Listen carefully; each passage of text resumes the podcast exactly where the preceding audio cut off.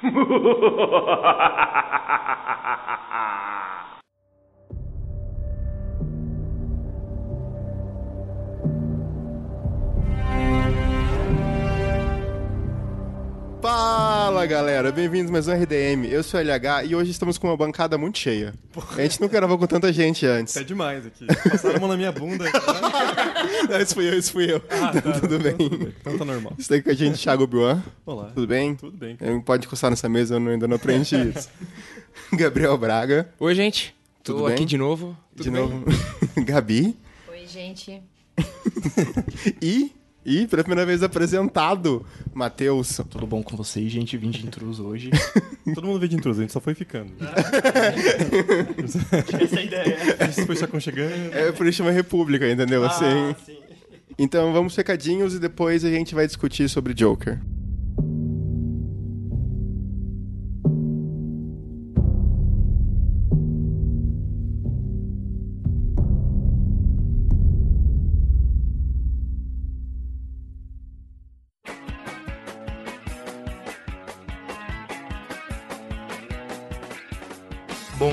Recadinhos. E como vocês podem ter percebido pela configuração do programa hoje, temos um, um assunto um pouco sério para tratar. Bom, como deve ter ficado claro pelo último podcast lançado e agora pela apresentação que vocês viram nesse episódio de agora, o Arruda está se afastando do RDM por tempo indeterminado. Uh, queria deixar bem claro, garantir para vocês que não foi uma briga nem nada do tipo, somos todos amiguinhos. Mas quem acompanha ele nas redes sociais sabe que o Arruda ele começou recentemente a faculdade de cinema e tem aparecido muitos projetos para ele fazer de curtas, longa-metragens e ele não tem conseguido participar como ele gostaria desses projetos e trabalhos por causa do RDM. Pode não parecer pelo tom descontraído com que a gente grava, mas fazer parte do RDM dá muito trabalho. Não só as gravações no sábado, que são um dia importante para fazer outros tipos de trabalho, de, de, freelancers, mas também o tempo que demora na semana para se preparar. É, por incrível que pareça, a gente se prepara. Então o Arruda conversou com a gente e ele vai se afastar. Vocês podem seguir ele no Twitter, na arruda solo, que ele vai falar com vocês sobre isso e vocês podem acompanhar também os projetos dele.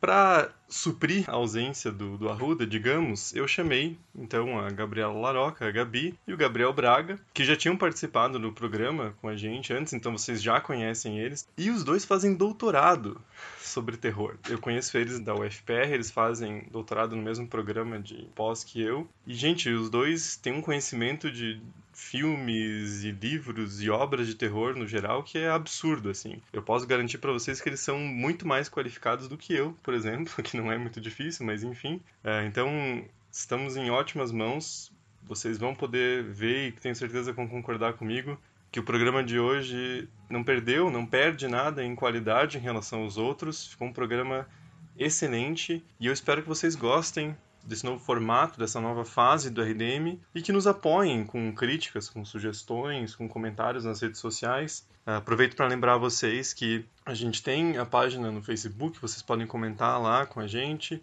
Temos o Twitter, temos o Instagram e temos o site também. Tem as críticas do João, que são sempre muito boas, ajudam a manter o site movimentado. Eu também escrevo de vez em quando. O Braga já escreveu um texto lá pra gente, então não deixem de olhar o site. Temos colaboradores muito bacanas com a gente. Eu queria agradecer a Sabrina e o Studio Green, que estão fazendo umas vitrines maravilhosas pra gente desde há muito tempo já.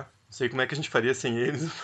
a parte visual do programa seria muito menos interessante. Ah, e também agradecer aos nossos apoiadores, principalmente, né? Que a galera que desde muito tempo, ajuda o RDM financeiramente. Foi só graças a eles que a gente conseguiu comprar os equipamentos, que a gente consegue manter o RDM no ar. Porque custa dinheiro. A gente tem contratado o Júnior da Ilha Flutuante para fazer edição para a gente, está fazendo muito bem, como vocês podem perceber. E a gente tem vários outros projetos, outras coisas que a gente queria fazer e a gente depende de, de grana. Depende de grana porque a gente precisa de tempo para fazer tudo isso. E qualquer graninha que sobre do RDM é uma aula menos que eu posso dar, então faz toda a diferença mesmo. Ah, e é claro, eu sei que a situação financeira do, país em geral e da, da, galera não é muito boa, então muita gente não pode apoiar financeiramente. É claro, não, não, a gente não quer constranger ninguém a isso, mas se você não puder apoiar financeiramente, você pode apoiar a gente de várias outras maneiras. Um compartilhamento em rede social, um comentário positivo, recomendar o RDM para outras pessoas, porque é assim que a gente cresce. E quanto mais pessoas tiverem no, no RDM, melhor. A gente consegue anúncios, esse tipo de coisa, mais apoiadores. Então, qualquer jeito que vocês possam ajudar a gente já, já contribui um monte. Beleza, galera? Então é basicamente isso, agradecer os apoiadores uh, e deixar um, um, um convite para quem puder apoiar a gente no apoia.se barra Ok, pessoal? Vou deixar vocês agora com o programa porque, modéstia à parte, ficou sensacional. Falou!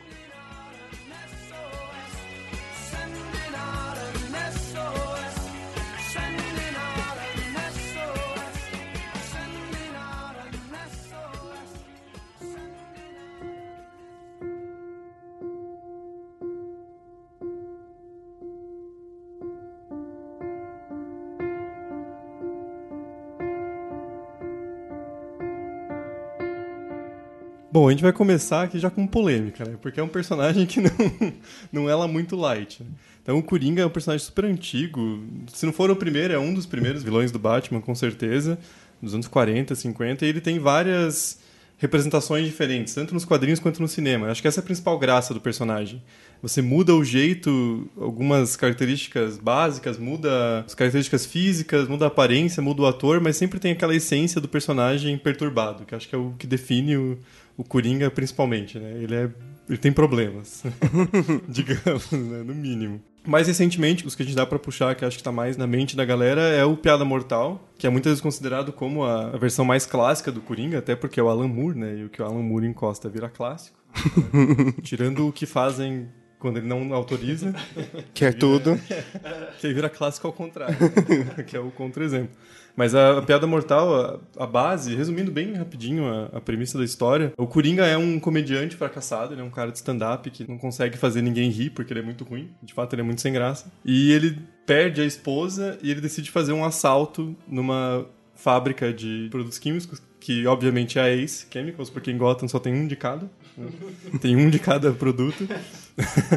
e ele acaba caindo no, no ácido e fica branco, porque quadrinhos tudo faz sentido, né? E com maquiagem de palhaço. Esse é o, o cânone básico do Coringa. Não que seja a história confirmada como verdadeira, mas é a mais aceita geralmente. A Piada Mortal ela funciona em duas linhas temporais, né? Essa é o, o, passado que vai contando aos poucos do personagem, mas também tem a linha no presente, que é o Coringa voltando para Gotham para um último plano, assim. É como se fosse um último assalto para derrubar o Batman daquele senso de moral que ele tem de não cometer assassinatos, né?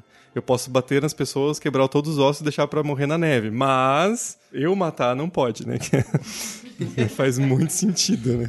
E nessa, nessa HQ, o, o Coringa, ele tenta provar que todo mundo pode ficar louco como ele ficou. Então, por mais boa que seja a pessoa, entre aspas, ela pode ter um momento de acontecer alguma merda bem fodida na vida dela e ela perder a sanidade. Ele tenta fazer isso com o Gordon, é bem pesado, assim. Tanto que a HQ que ele atira na Bárbara Gordon. É, aqui tem a clássica e polêmica cena da Bárbara Gordon, que até hoje suscita muitas discussões sobre o que aconteceu com ela, né? Sim. Se o Coringa estuprou ela ou não, ou se ele só tirou a roupa dela pra... Só. só. só.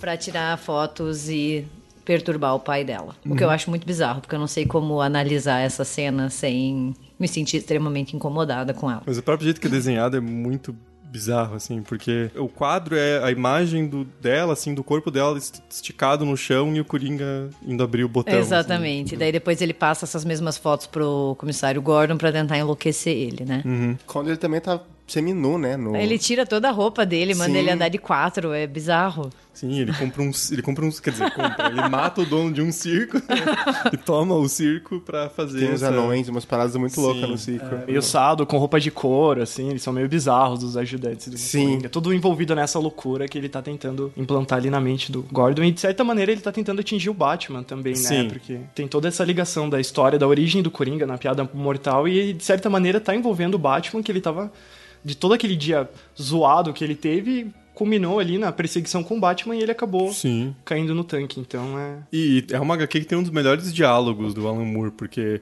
as cenas do Coringa conversando com o Batman é muito assim. É, eles têm uma consciência de que um não existe sem o outro. Que é uma coisa que já foi discutida em muitas HQs. Tem uma do Neil Gaiman, que é. Eu acho que é, o que aconteceria se o Cavaleiro das Trevas morresse ou desaparecesse, alguma coisa nesse sentido.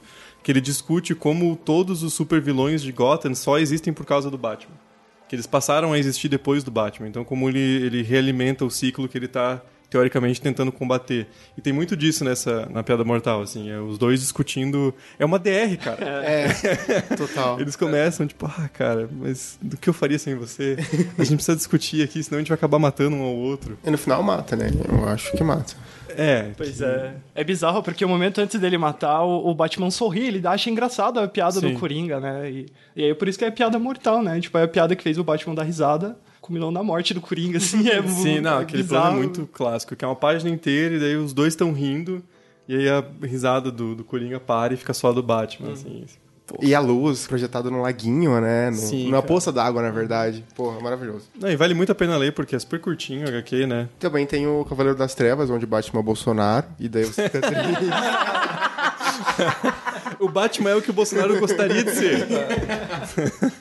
Só que, na verdade, é, a, a, realidade é aquela capa de jornal que é quando ele foi rendido por dois assaltantes levaram a arma dele. e a bicicleta, né? Can you introduce me as Joker? Então agora a gente pensando um pouco nessas representações cinematográficas e televisivas do Coringa, a gente tem que começar pelo grandioso César Romero, que foi fazer o primeiro Coringa na série dos anos 60 e que é fantástico, porque o César Romero, ele era um ator muito famoso, conhecido por ser o Latin Lover ali, o galãzão latino, e ele tinha um bigode que era muito característico. Chamaram ele para fazer o Coringa, ele queria, e ele falou: "Ó, oh, só tem uma coisa, você vai ter que raspar esse bigode". Ele falou: "Não, é só botar maquiagem por cima. E, cara, esse é o charme do Coringa da série dos anos 60. Ele tem um bigode que tá tampado por uma maquiagem branca. Mas acho que é funciona genial. na série. Essa coisa de, de fingir que o bigode não existe é comum em personagens da DC, né? O Super-Homem também tiveram que agarrar o bigode digitalmente ali. Aquela então você vê torta, que é uma, né? é uma tradição aí. Aquele beicinho tremendo, né? Não deu pra renderizar direito. E é um Coringa que Poxa, ele é completamente. até inofensivo, assim, quando você vê. Porque os planos dele, até. Um, um, dos episódios que eu mais gosto é até um episódio bem conhecido dos brasileiros, porque é o episódio que rendeu Feira da Fruta. Mas o plano do Coringa naquele episódio é. Em, ele instala uma máquina no colégio lá, aquelas máquinas de salgadinho e tal. Só que daí quando as pessoas botam uma moeda para escolher a, a comida que quer, desce um monte de moeda. Então ele quer que a juventude veja que tem um jeito muito fácil de ficar rico e não queira trabalhar. E a ideia dele é de destruição da juventude. Cara, é, é, é, o. Eu acho que, assim, da série inteira, é um dos episódios que mais o Coringa tem um plano mesmo, assim, um, um plano, tipo, que vai envolver coisas futuras. E o plano dele é financiar a juventude. É financiar a juventude, é dar dinheiro para o jovem, porque sabe que o que vai fazer? Vai fazer merda. então o Coringa não tá errado. Ele quer financiar o tráfico, então. Né? Só por outros meios. E né? daí o Robin tem que... O Dick Grayson, na verdade, né? Ele tem que se vestir, tipo, com jaqueta de couro, fingir que ele é um bad boy rebelde ali para conseguir o contato das pessoas que viraram amigas do Coringa. Que daí ele vai investigar pro Batman. Cara, é uma confusão.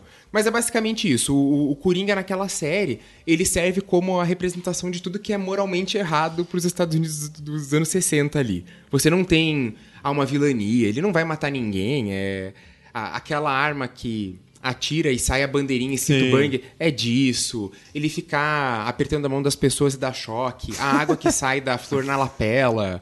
É um Coringa muito cômico, mas que no filme agora do, do Joaquim Phoenix foram aproveitados, né? Porque é um, é um Coringa que também tem é, essa coisa de ficar batendo palma e dar uns pulos e uma Sim. coisa meio dançante que foi muito aproveitada pelo Joaquim Phoenix para criar o personagem. Só que aquele é louco, lá. lá ele só era o Carlos Alberto, assim. Ele, ele queria fazer umas pegadinhas.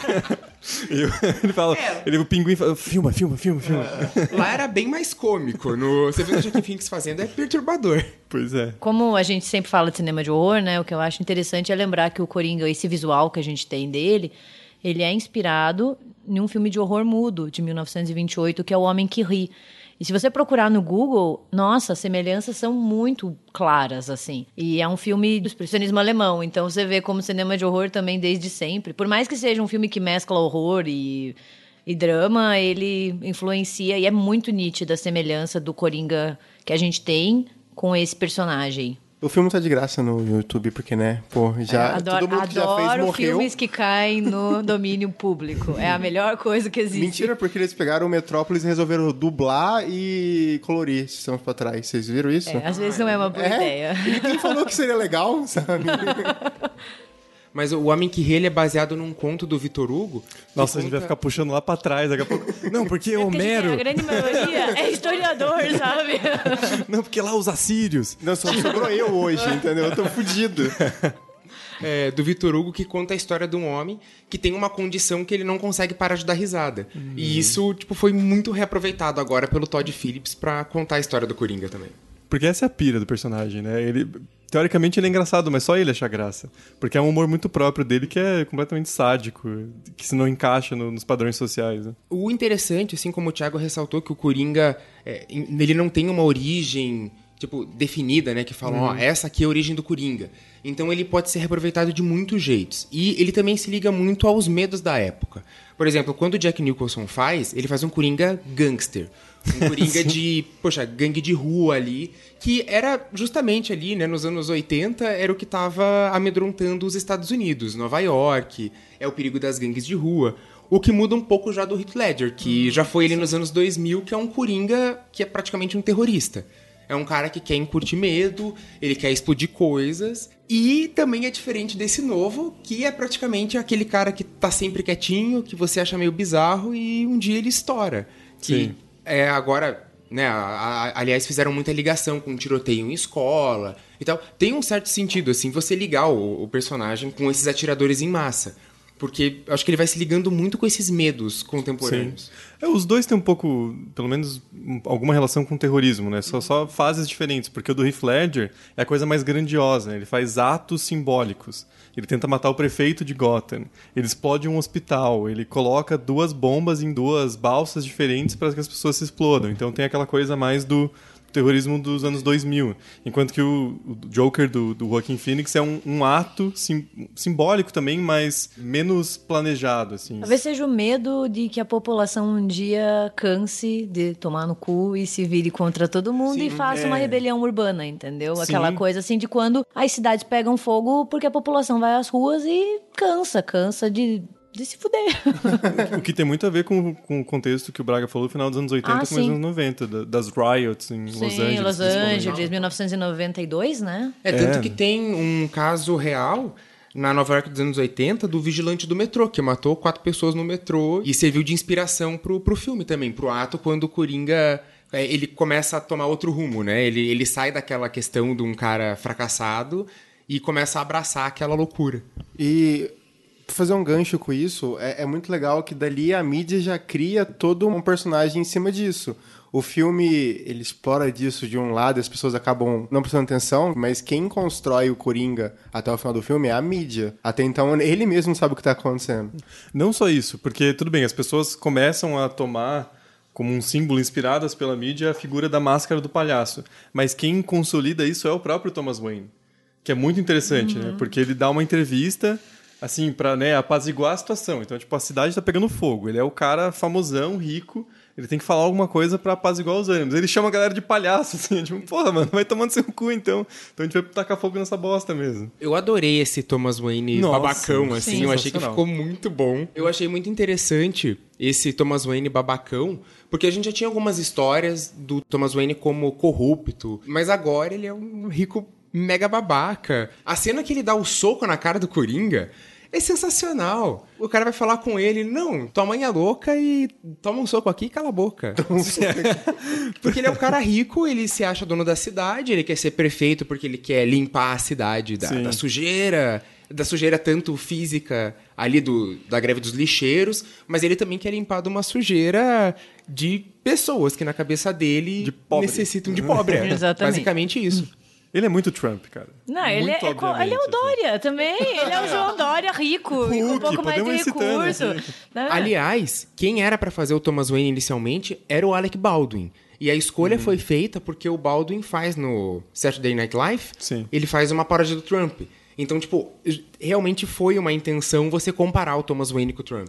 É porque faz muito sentido, né? Ele é uma das principais causas do problema, porque ele é o cara ricaço numa cidade completamente fodida e com desigualdade social absurda, e ele aparece e fala, pô, eu vou salvar essa merda aqui, votem em mim. Então o cara já, já é rico e ele vai se apoderar do poder público para fuder a galera ainda mais, né? É, a metáfora é muito É óbvia, uma inversão assim. de imagem dele, né, também. Eu sempre ficava imaginando ele como o coitadinho, o pai Sim. do Batman, deixou o Batman sem pai. E nesse filme você tem uma inversão, porque ele é um, um, um cuzão.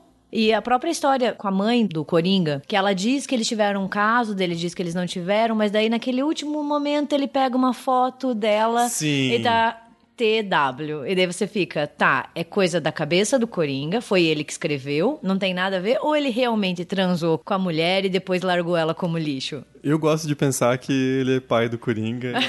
não, não, não, não. Não, eu acho que. Sério? Sério, ah, cara. Pelo amor de Deus, não. não tira o microfone. Não, não. Nossa, o bromance, o bromance acabou agora. Cara. Eu vou embora daqui. Ó, eu gosto de pensar que ele pode ter transado com ela, tratado ela nem lixo e depois uhum. nunca mais ter olhado para ela e ela era uma mulher com problemas mentais e ela cria na cabeça dela uma imagem de romance que Obrigado, eles não podem ficar juntos. Mas o filme joga muito com isso, assim, é coisa Sim. da cabeça do Coringa, aconteceu mesmo, ou ele escreveu só pra honrar ali uma memória da mãe dele e entrar na loucura dela. Mas não, ser pai do. Não, não, não, não deixa eu me explicar. Não. Justifique, por favor. A ideia, o que Você eu quero... tem 30 segundos pra justificar a sua resposta. Se vira. o que eu quero não é que o Coringa tenha parentesco com o Bruce Wayne, entendeu? Não é esse ponto. O que eu acho interessante é se o Thomas Wayne, de fato, Tipo, ela pode ter inventado uma parte, mas uma parte pelo menos é verdade. Uhum. Porque é muito cômodo para um homem de poder como ele fingir que ela é louca, jogar ela no Arkham, trancar ela lá e Tó, foda-se, se livra dessa criança. Não que necessariamente ele precisa ser pai do Arthur, do, do Coringa, mas talvez eles adotaram junto, porque ele prometeu que ia fugir com ela. E ele falou, não, foda-se você. Você tá se piorando.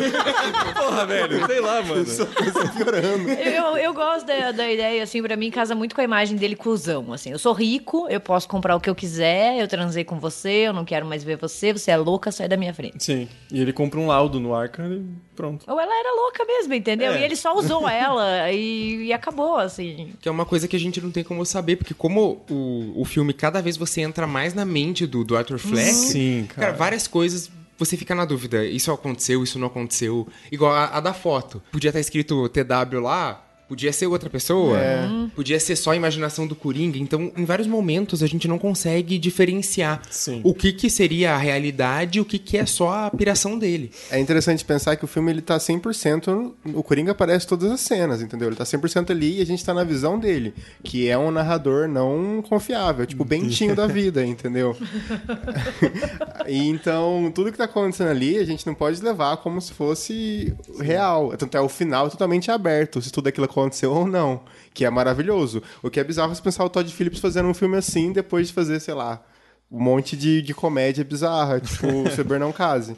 E o que, que vocês acham do, do final? Porque assim, a interpretação que eu tive é que até o momento dele ser preso, tava na, na realidade. A partir do momento que tiram ele, botam ele em cima do capô e ele fica lá dançando e sendo celebrado, para mim aquilo foi piração da cabeça dele. Uhum. Inclusive, a forma como os pais do Bruce Wayne morrem. Não que, tipo, ah, eles não tenham morrido. A gente sabe que eles estão saindo do teatro que estava passando As Duas Faces de Zorro, que ficou como a versão do, do Ben Affleck, né? Que eles estão saindo desse filme. Mas agora, ser um cara com a máscara de palhaço e logo em seguida aparece o Arthur Fleck dando risada e dizendo, pensei numa piada. Sim. Sabe, eu ainda fiquei, tá, os pais do Bruce Wayne vão morrer, a gente sabe.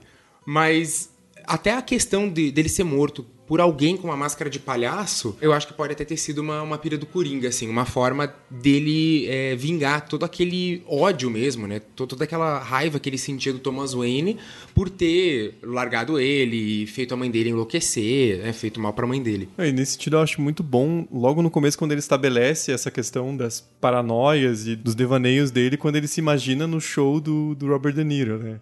Que eu vou chamar de Robert De Niro porque eu não foda-se. Que é rei das manhãs, né? Tipo, que, que é rei da comédia, né? Sim, é, é, o bingo. É, é, o bingo. Que também é um tipo de coringa, se for pra pensar.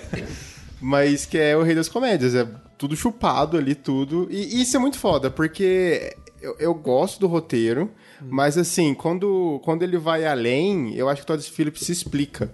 Parece que, tipo assim, ele, ele tem muita ideia das paradas do Martin Scorsese ali e tal. Sim. Que, é, obviamente, referência. Não tô falando referência, tipo assim, ah, eu quero copiar, mas, porra, velho, sei lá, ficou na cabeça e daí ele usou porque funcionou.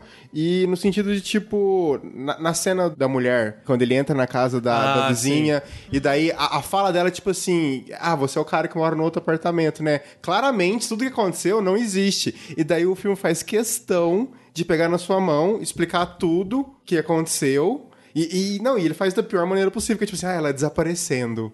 Entendeu? Sim, sim. Só que, cara, eu senti a mesma coisa, eu fiquei meio puto também. Falei, cara, não precisava explicar sim, essa parte. Só mas... que aí eu fui ver com meu irmão de novo o filme. Beijo, Matheus. Não é você, tá? Mateuzinho. Tem outro Matheus na minha vida. Ele... Olha, olha, se fudeu. Quem o é o número um agora? É meu irmão, né? Vamos embora. Pega depois Valeu, galera, falou pra mim. Mas ele falou, ah, tava vendo com um amigo meu, não vou citar o nome. Aí ele falou, no final do filme, o, o amigo do perguntou pro Matheus, ah, mas e aquela mina lá, você acha que era verdade ou não?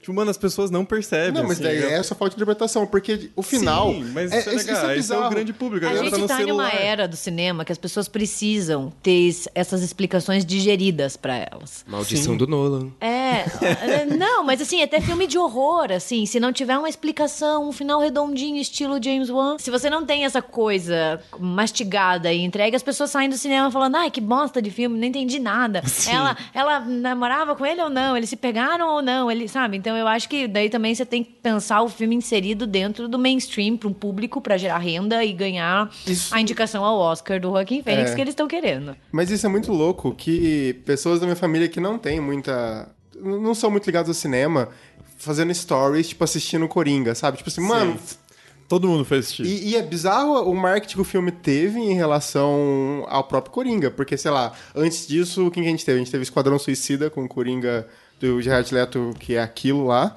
E... Aquele cafetão da porra. é, aquele... Aquela merda. O que sai totalmente do que o Braga falou sobre, tipo assim, ah, o Coringa ele sempre tá conectado, alguma coisa tá acontecendo. Ninguém sabe porque ele é um cafetão, sei lá, 2012. Ele tá conectado ao quê? É, ele é conectado ao Ace Ventura, com... sei lá.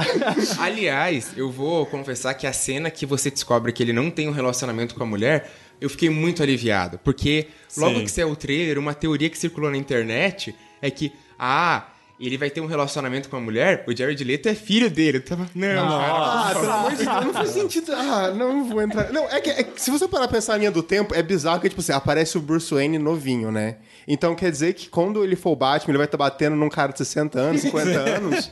Que Mais, ele, ele faz, né? O Batman bate. Não, exato.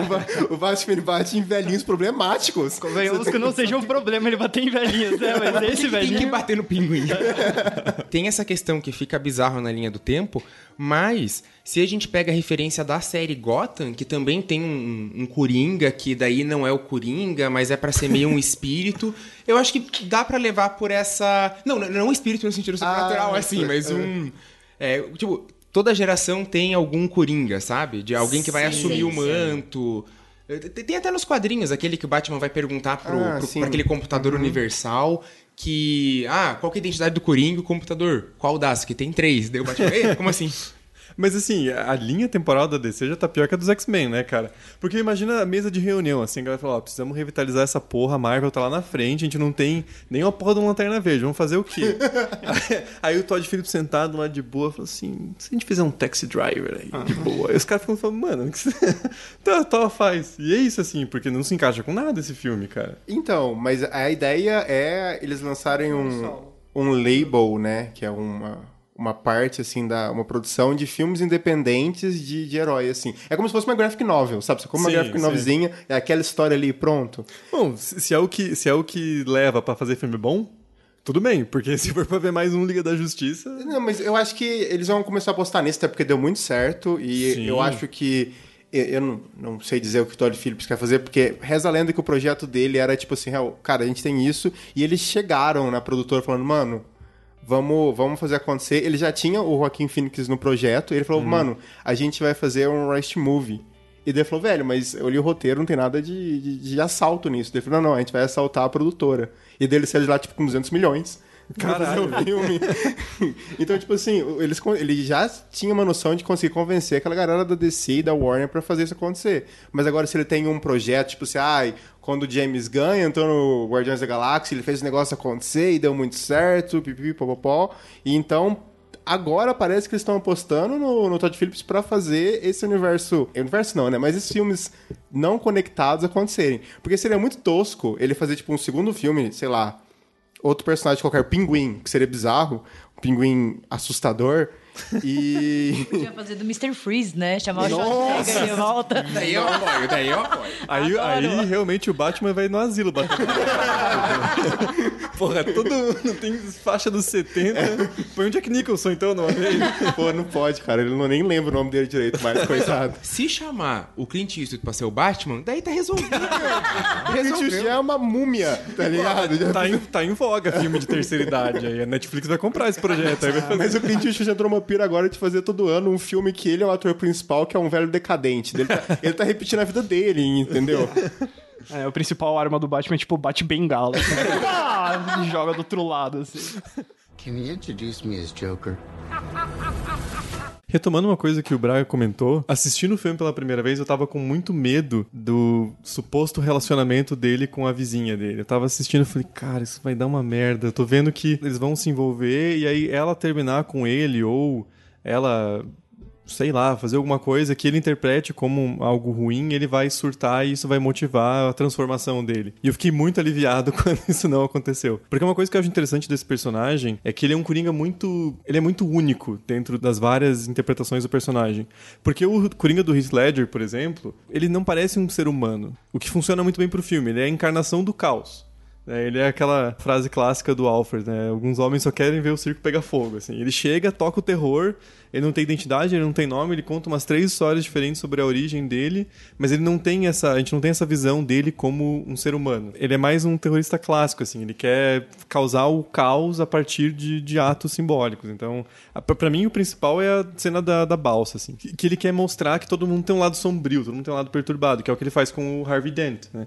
E esse aqui, como é mais uma espécie espécie de história de origem, você vê meio que a transformação ali do Coringa para um homem que vê a sua vida como algo completamente sem consequência. No final, ele comenta, por exemplo, que se fosse o corpo dele na calçada, as pessoas iam passar por cima e ninguém nem ia olhar. Uhum. Então ele, se, ele transforma essa vida sem consequência nenhuma, sem sentido, essa existência sem sentido dele, em algo significativo quando ele comete o atentado, ele mata os caras e ele vai virando um símbolo da resistência, digamos, né? Então ele, ele tem essa, essa coisa de querer importar, de querer que alguém ligue para ele, porque ele passa pela rua despercebido e ninguém nota ele. E daí eu acho que o filme também pega com uma coisa que é muito atual, que é nós somos uma sociedade da indiferença.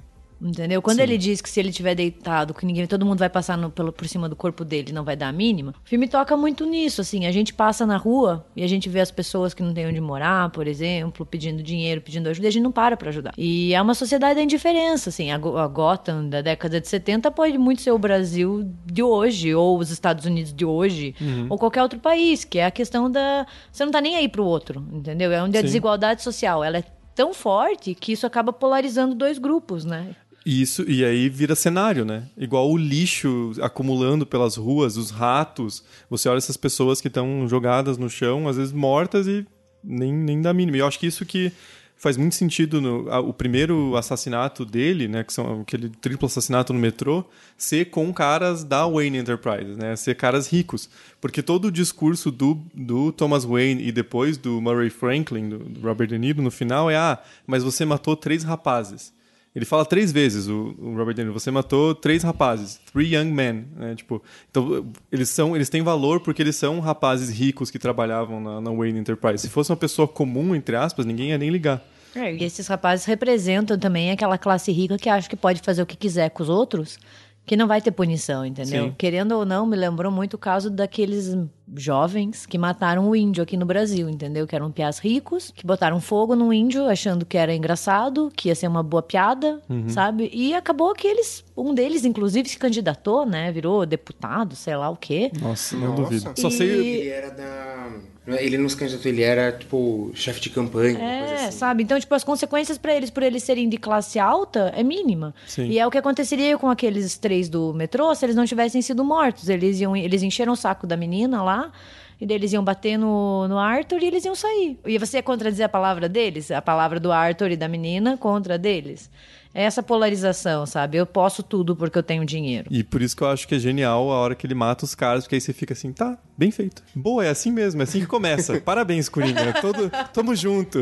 Eu acho que a cena do cara fugindo com tiro na bunda é maravilhosa. Né? E outra coisa que eu acho muito legal nessa cena é que eu tenho a impressão que o Joaquin Phoenix interpretou como sem, se nem ele soubesse se aquilo é verdade ou não. Ele faz uma cara de desespero, assim, meio ah, pensando, sim. tipo, cara, será que isso aconteceu mesmo? Ou eu tô viajando? Mas ele fala, ah, mas gostei, foda-se. O que importa é que foi bom, eu vou pra casa.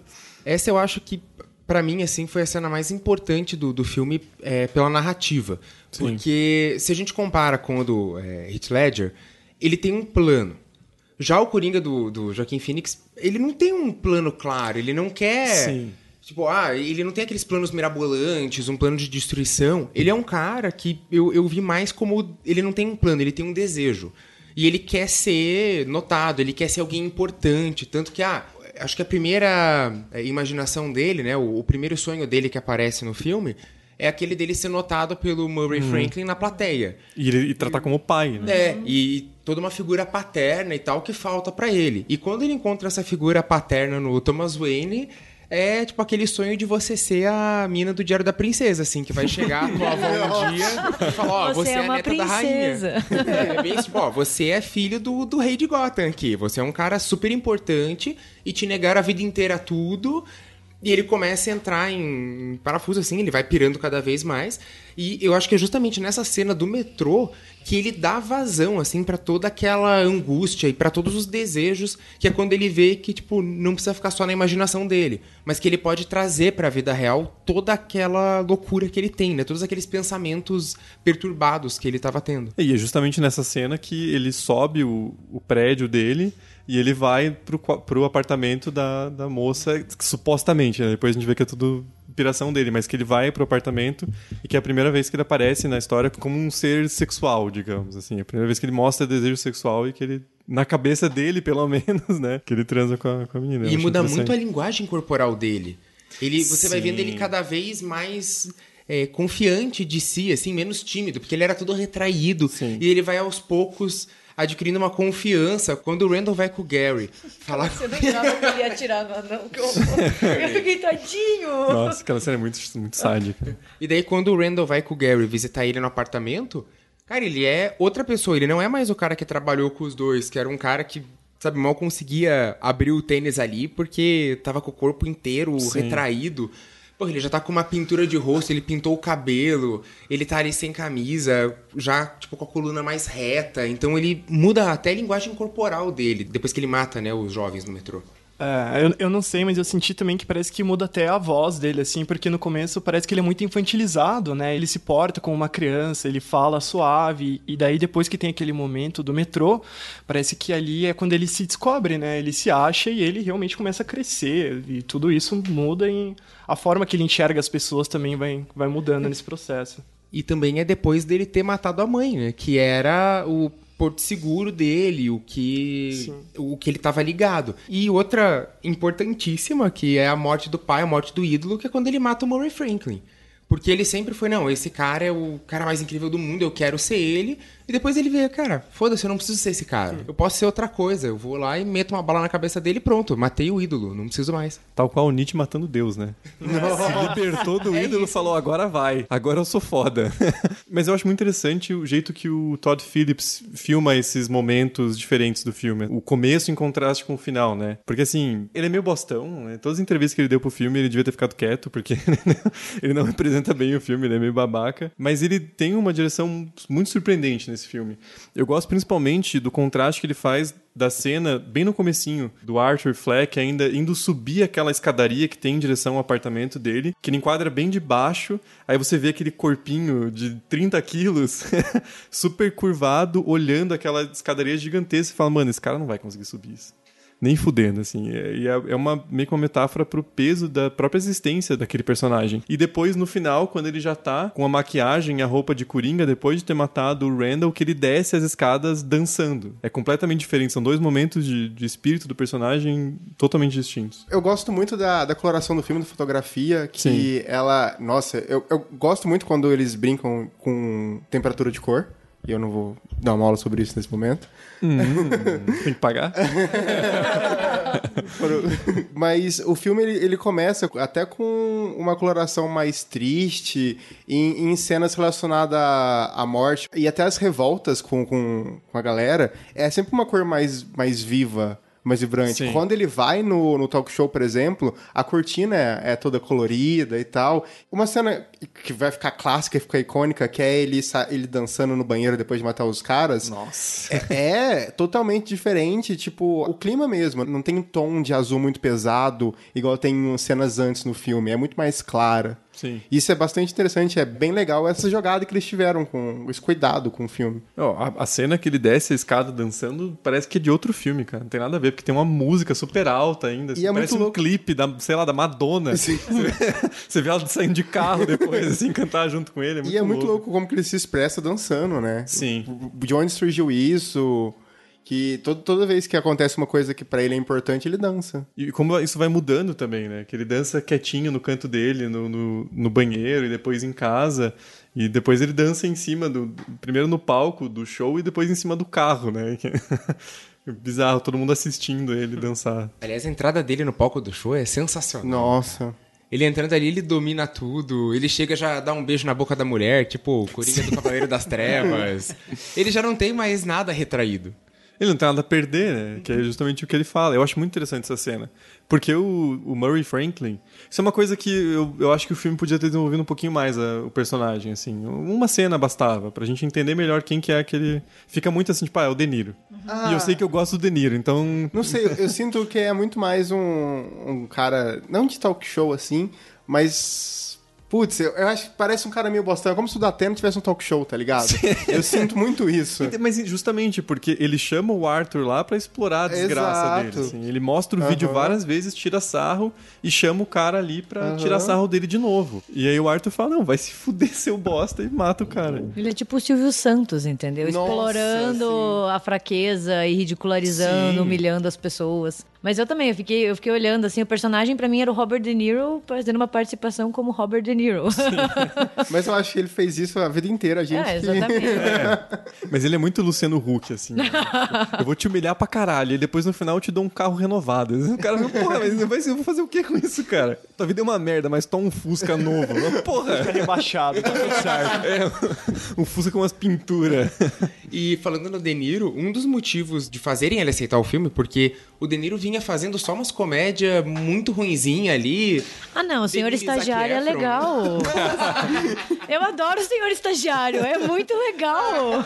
É aquele com Anne Hathaway? É muito divertido. Eu tinha contrastado com a mulher e aquele gato, que ele já. faz com o Zac Efron também é legal. Um vovô sem vergonha, não, que ele é um, vo... um senhor bem safado, assim. Corta o microfone da Gabi por cinco minutos. Pegar um banco aí. E daí um dos jeitos de convencer o De Niro foi dizendo, ó, você vai fazer o mesmo papel que o Jerry Lewis fez no Rei da Comédia, assim. Você uhum. vai agora tá do outro lado. Você interpretou um cara que queria ser famoso, Agora você vai interpretar o cara que tá por cima. E é interessante o De Niro tá ali porque o Arthur Fleck é muito Travis Bickle, né, cara? Porque o que ele faz no final de matar o Murray não é um ato político em si. Ele não tá querendo não. dar uma mensagem.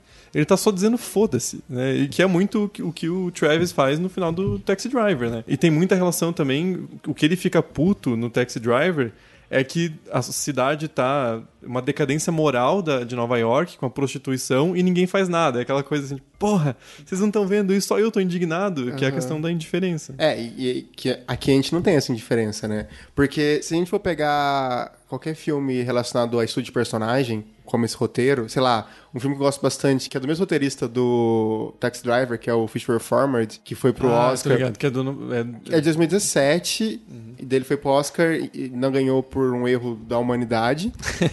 eu não assisti ainda. E é um filme de um padre que ele, ele descobre umas paradas ambientalistas e como as grandes corporações estão destruindo o, o mundo.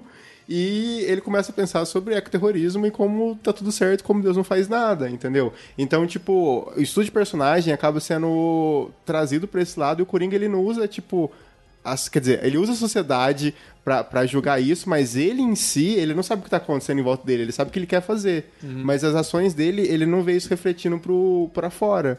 Sim, ele quer que a vida dele tenha alguma relevância. Como isso vai acontecer, uhum. não interessa. O que, o que eu acho muito interessante é como aquela revolta surge ao redor da figura dele. Né? Porque se eu tivesse na cidade, mano, pô, tamo junto. Porque uma cena que eu acho muito significativa é a cena que ele vai confrontar o Thomas Wayne, que você vê, são pessoas da alta sociedade, da elite de Gotham, num teatro super chique, vendo tempos modernos, que é uma crítica a porra do capitalismo. E as pessoas do lado de fora são os trabalhadores de verdade, fazendo um protesto, protesto. uma revolta, e a galera tá pouco se fudendo. E eles estão vendo a porra do filme que faz uma crítica a eles. Porque eles são os capitalistas de merda. Cara, porra, eu estaria junto com a galera. Estaria lá, vai Coringa. Não, tá. Não, não tanto. o Travis Beacon, no Taxi Driver, ele sempre fala, né, que a, a, cidade tá suja e que um dia vai vir o dilúvio e vai limpar tudo. Uhum. E, cara, o, o Coringa é o que consegue um dilúvio pela revolta, assim. Ele consegue. Tipo, claro, não ele consegue. Mas como a LH falou super bem, é essa imagem que a mídia constrói dele e essa tentativa daí do Thomas Wayne de descaracterizar o, né, a, figura do palhaço denominando os manifestantes de palhaço, Sim. cara, isso cria uma força política ali em Gotham que é meio o dilúvio que o Travis Bickle gostaria.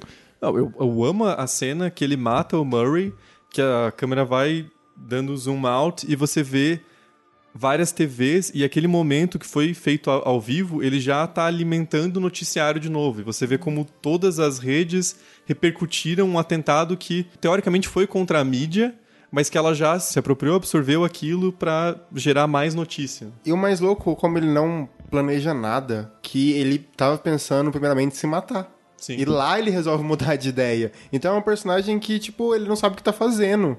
E isso, isso é bastante interessante até, porque, tipo, é um estudo de personagem que é, é, basicamente um cara se conhecendo e, e, no final nem ele ainda sabe o que tá acontecendo ali, entendeu? É porque ele ia se matar, porque ele queria que as pessoas assistissem, uhum. testemunhassem o fim da vida porque dele. Porque daí vira o Travis em Taxi sim, Driver. Sim, sim.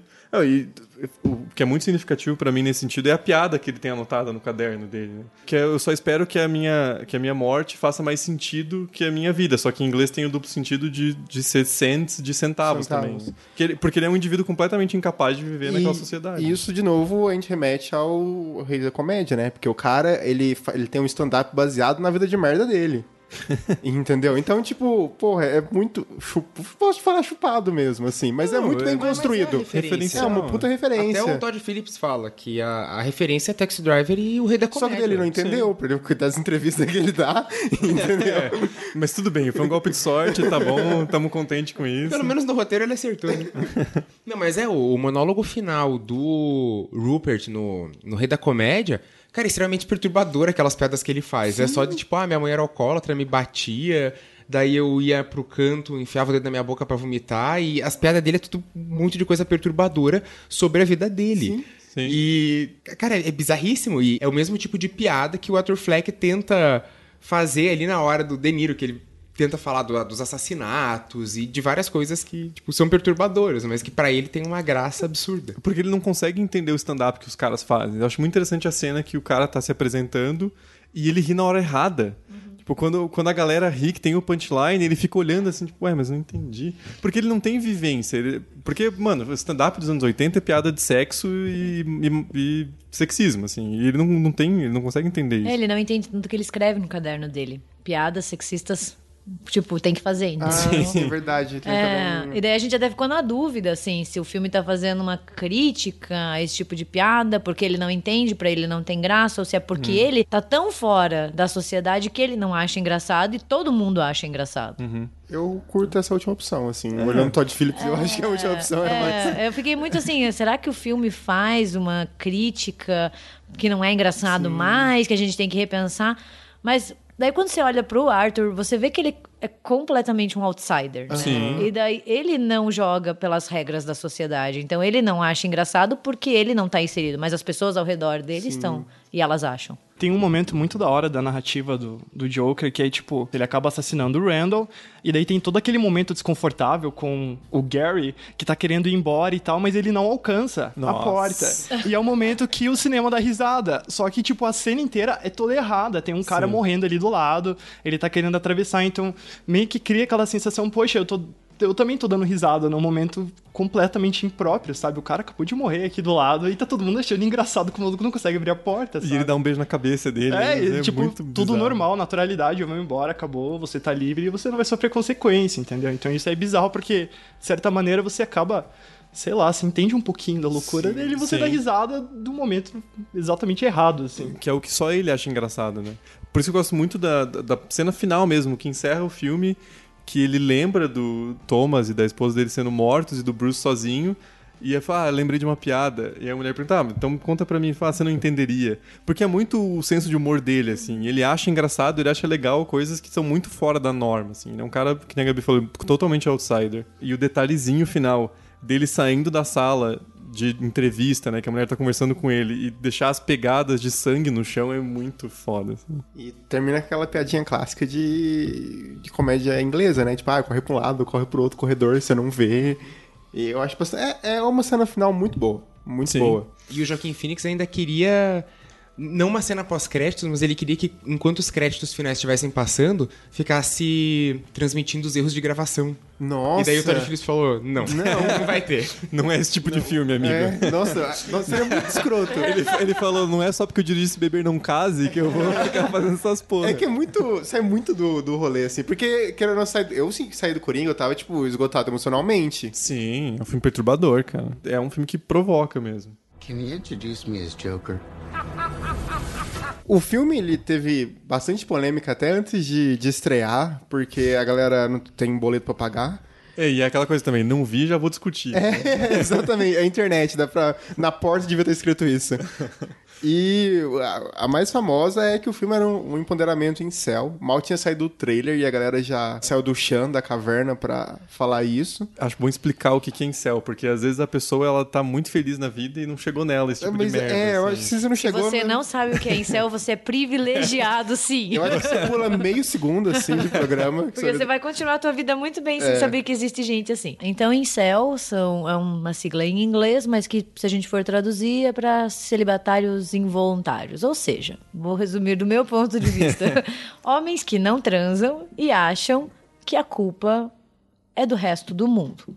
E que as mulheres, geralmente é uma, uma, visão assim masculina de que as mulheres têm que satisfazer eles por algum motivo, porque a natureza feminina é satisfazer homens. E esses homens não transam, eles ficam eu quero xingar a comunidade nerd inteira. Tem que xingar, sim. Pode xingar, não tem que acabar o nerd. Eu trabalho no nerd e xingo todo dia. É, vai criando uma raiva muito oprimida que acha que o mundo deve alguma coisa a eles e geralmente acaba em atos de violência. É tipo, é uma evolução do papo da friend zone, sabe? É, é o carinha que começa assim, ah, porque eu sou legal, mas as minas não me querem, porque elas querem os caras bonitinhos é, e... e popular, e eu aqui, coitado de mim. E que rola muito no submundo da internet né? Sim. Assim. Para quem ainda tá meio perdido, eu vou deixar aqui um link de um curta. Ele ganhou alguns festivais, eu acho que no, no Canadá. É um curta norte-americano, eu acho que não tem legenda, que chama Incel. É tipo um puta curta sobre um pouco a comunidade. Você segue um personagem, é um estudo de personagem também. Você segue um cara até ele cometer uns atos de loucura e você consegue entender muito bem a, a mente desse tipo de gente, assim. Uhum. E então fica aí, tá no, no, no, post. E é uma parada muito perigosa, porque entre 2002 e 2019 foi quando esses caras começaram a sair desses grupos de chã e cometer atentados de verdade, assim, teve alguns ao redor do mundo. Sim, rola muito ódio a homossexual, a mulher, a negros, uhum. a qualquer minoria, entre aspas, que não seja heterossexual e branca, tem um discurso de ódio perante isso, né?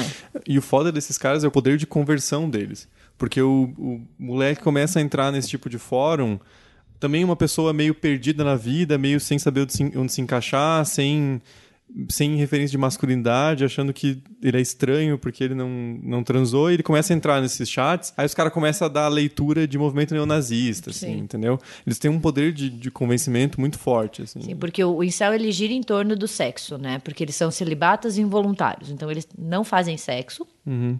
E eles vão culpar o resto do mundo por causa disso. Isso. Tem um parênteses aqui, tem um episódio muito bom. Eu adoro assistir Law and Order Special Victims Unit. Gente, eu assisto todos os episódios com a Tenente Benson. Cara, tá rolando ainda? Sim, eu adoro. Eu achei que não fale reprise. mal da Tenente Benson, ela é não, ótima. Tudo bem. E tem um episódio que eu assisti esses dias que era justamente sobre casos de estupro que estavam rolando em Nova York. E daí eram, assim, vários estupradores e depois eles descobrem uma rede de incel onde um amigo estupra a mulher que rejeitou o outro. Então eles criam Nossa. uma rede de solidariedade que reflete muito bem o que acontece nesses fóruns no, na Deep Web, né? Na grande maioria. E daí tem um deles que falou uma coisa que eu fiquei pensando. Ele fala assim: eu não vou pagar uma prostituta para fazer sexo comigo, porque a mulher tem que fazer sexo comigo sem eu ter que pagar. É um absurdo, é da natureza feminina ter que me satisfazer. Eu fiquei assim, caralho, pensar que tem gente que realmente pensa isso. Sim. Então eles vão atrás de meninas, mulheres, que às vezes rejeitam eles assim, pô, passei por você, você me achou bonita, eu não achei você bonita, eu segue a vida. E eles criam uma raiva, um ódio reprimido, e isso acaba criando uma cultura do ódio em volta na internet que, sei lá, tem dimensões muito grandes e a gente está começando a ter as dimensões disso hoje, né? E é um problema que não é de agora, né? Sempre quando tem atentado de escola nos Estados Unidos, ou seja, toda sexta-feira, vamos puxar a ficha do cara, ver a história, é esse tipo de pessoa, assim. É o cara que não se encaixa e ele tem ódio do resto do mundo por causa disso. No Brasil também, né? Com, com sim, ah, sim. É que lá é mais fácil porque tem no Walmart, teve... metralhadora. É porque é. você, compra bala, os caras te jogam um é. 38. Assim. Você não quer uma K-47 é. pra combinar com essa 38? Ah. Compra um abajur e leve um 38 pra casa. esse ano mesmo, ou ano passado, acho que foi esse ano, a gente começou a ter as cartas de ameaças a universidades públicas, vindas desses grupos que falaram que iam matar as feministas, iam matar os negros, os estudantes de baixa renda, então okay. e era um ódio muito também destinado a mulheres. Sim. E rolou isso na Federal do Paraná, onde a gente aqui estudou. Sim. Alguns formaram, outros não. Eu tô lá.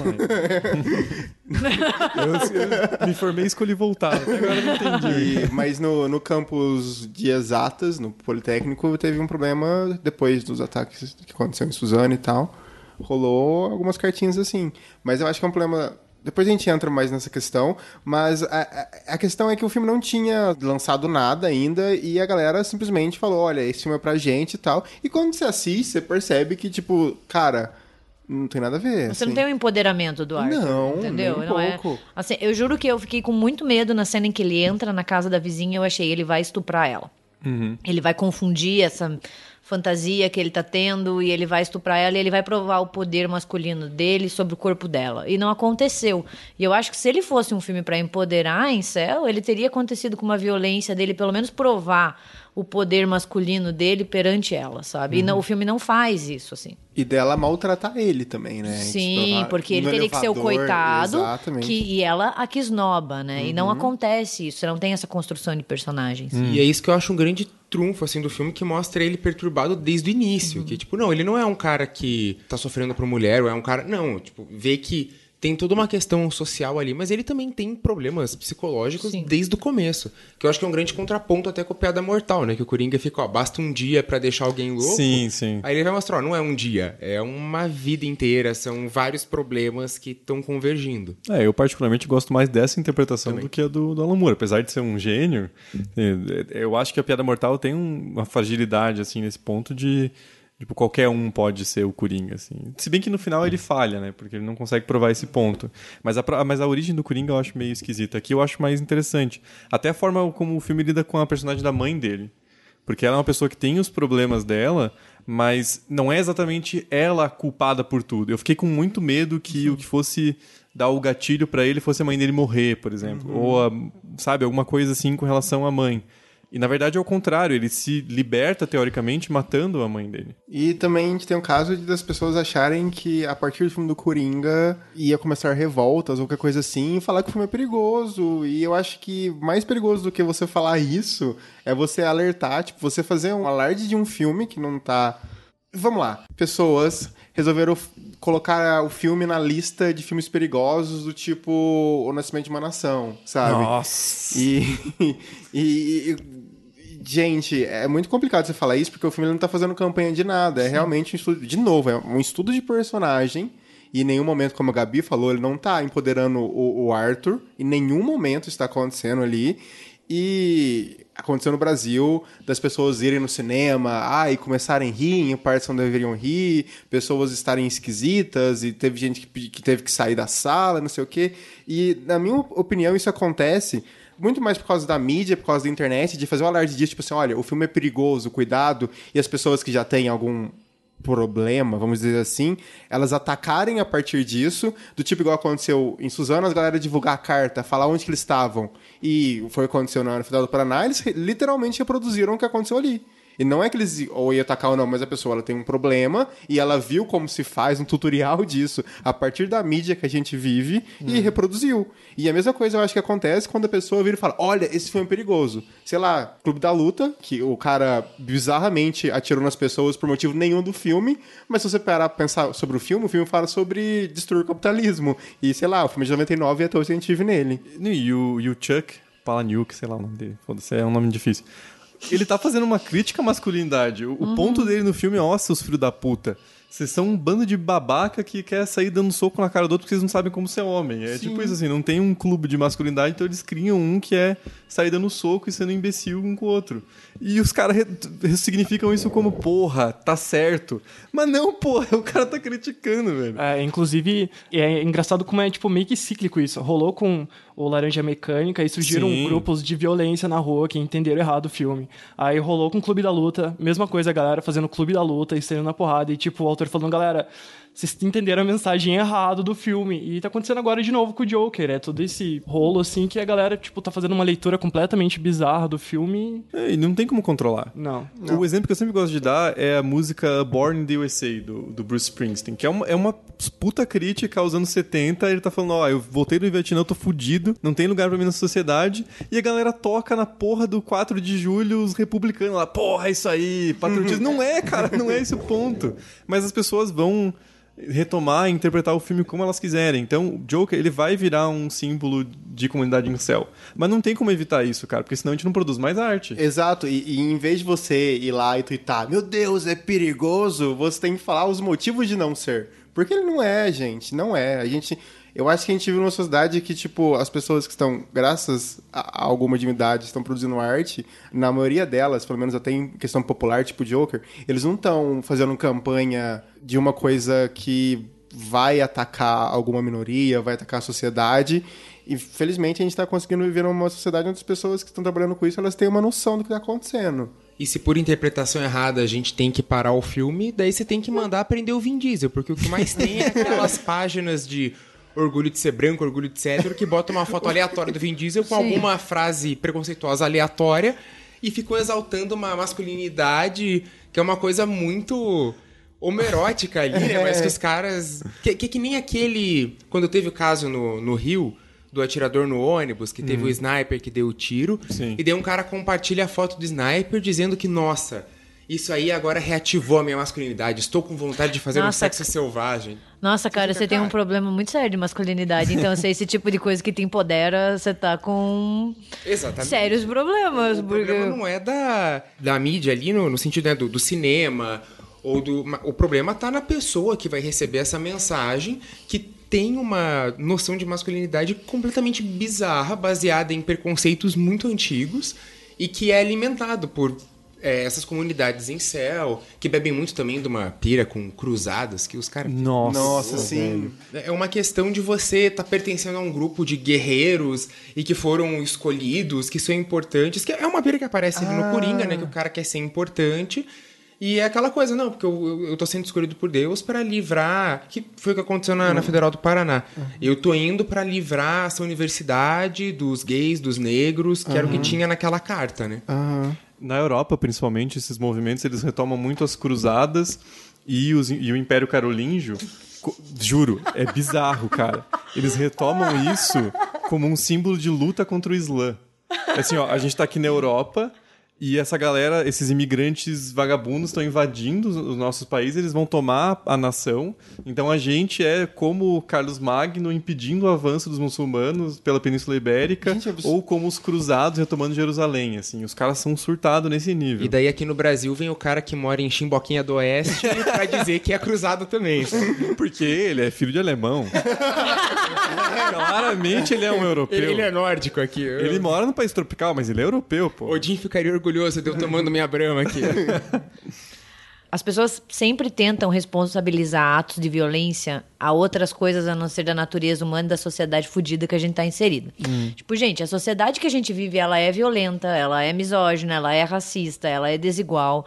E não é um filme que vai fazer com que uma pessoa saia por aí matando todo mundo, sabe? É, eu vi em algumas reportagens que tinham cinemas nos Estados Unidos que estavam com policiais para passar o Joker e algumas salas de cinema resolveram que elas não iam passar por causa do atentado que rolou no Dark Knight, né? Aquele rapaz que entrou e atirou em todo mundo em uma sala de cinema. E daí as pessoas adoram culpar. E você vê assim, todo filme de horror ou tem assim, inspirou um assassinato, inspirou uma onda de violência, tipo, então a gente vai ter que, como o Braga falou, parar de produzir filme, parar de produzir série de TV, videogame. Gente, as crianças não podem jogar videogame mais, é, entendeu? É, é, tipo... é, uma, é um debate muito antigo. As pessoas sempre entram nisso. Filmes, Sim. séries de TV, videogames incitam violência? Isso que é foda. Da mesma boca que fala que videogame não incita violência, vem a pessoa falando, tipo assim, olha, esse filme é perigoso. Entendeu? E não é. faz sentido, não tem lógica nenhuma. É, mas, é, mas, porra, velho, é, é os, os conservadores americanos, né? Eles estão parados no ponto e falam, porra, por que nossa sociedade é violenta? Será porque é, você pode ter acesso irrestrito à metralhadora? Não, é por causa dos filmes. Porra, velho, vai tomar no cu. Então, vamos tentar é controlar um, é, um, pouco. É um conjunto de fatores, né, também. Você não pode culpar Sim. só um filme.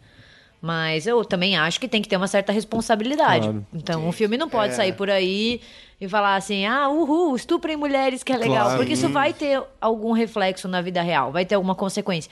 Mas daí você achar que é só o filme, você esquece completamente o contexto e até a mente da pessoa que assiste. Porque se ela é só uma pessoa com algum problema, com alguma, algum trauma ou perturbada por algum motivo, não vai ser o filme, às vezes, que vai ser o meu gatilho. Pode ser outro, pode ser na rua, pode ser vendo, lendo um livro. Então... Uhum.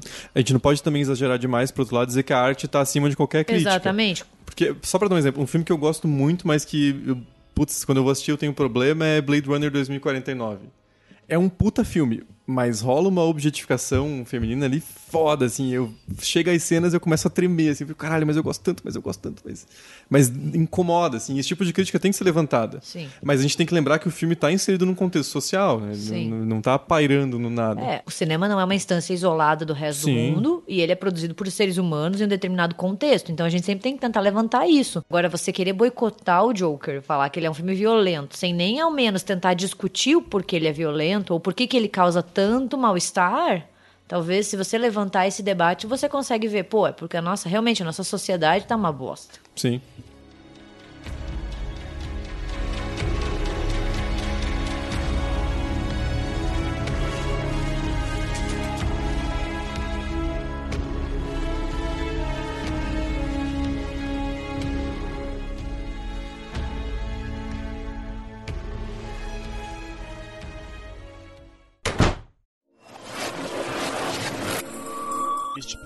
Foi editado por Ilha Flutuante.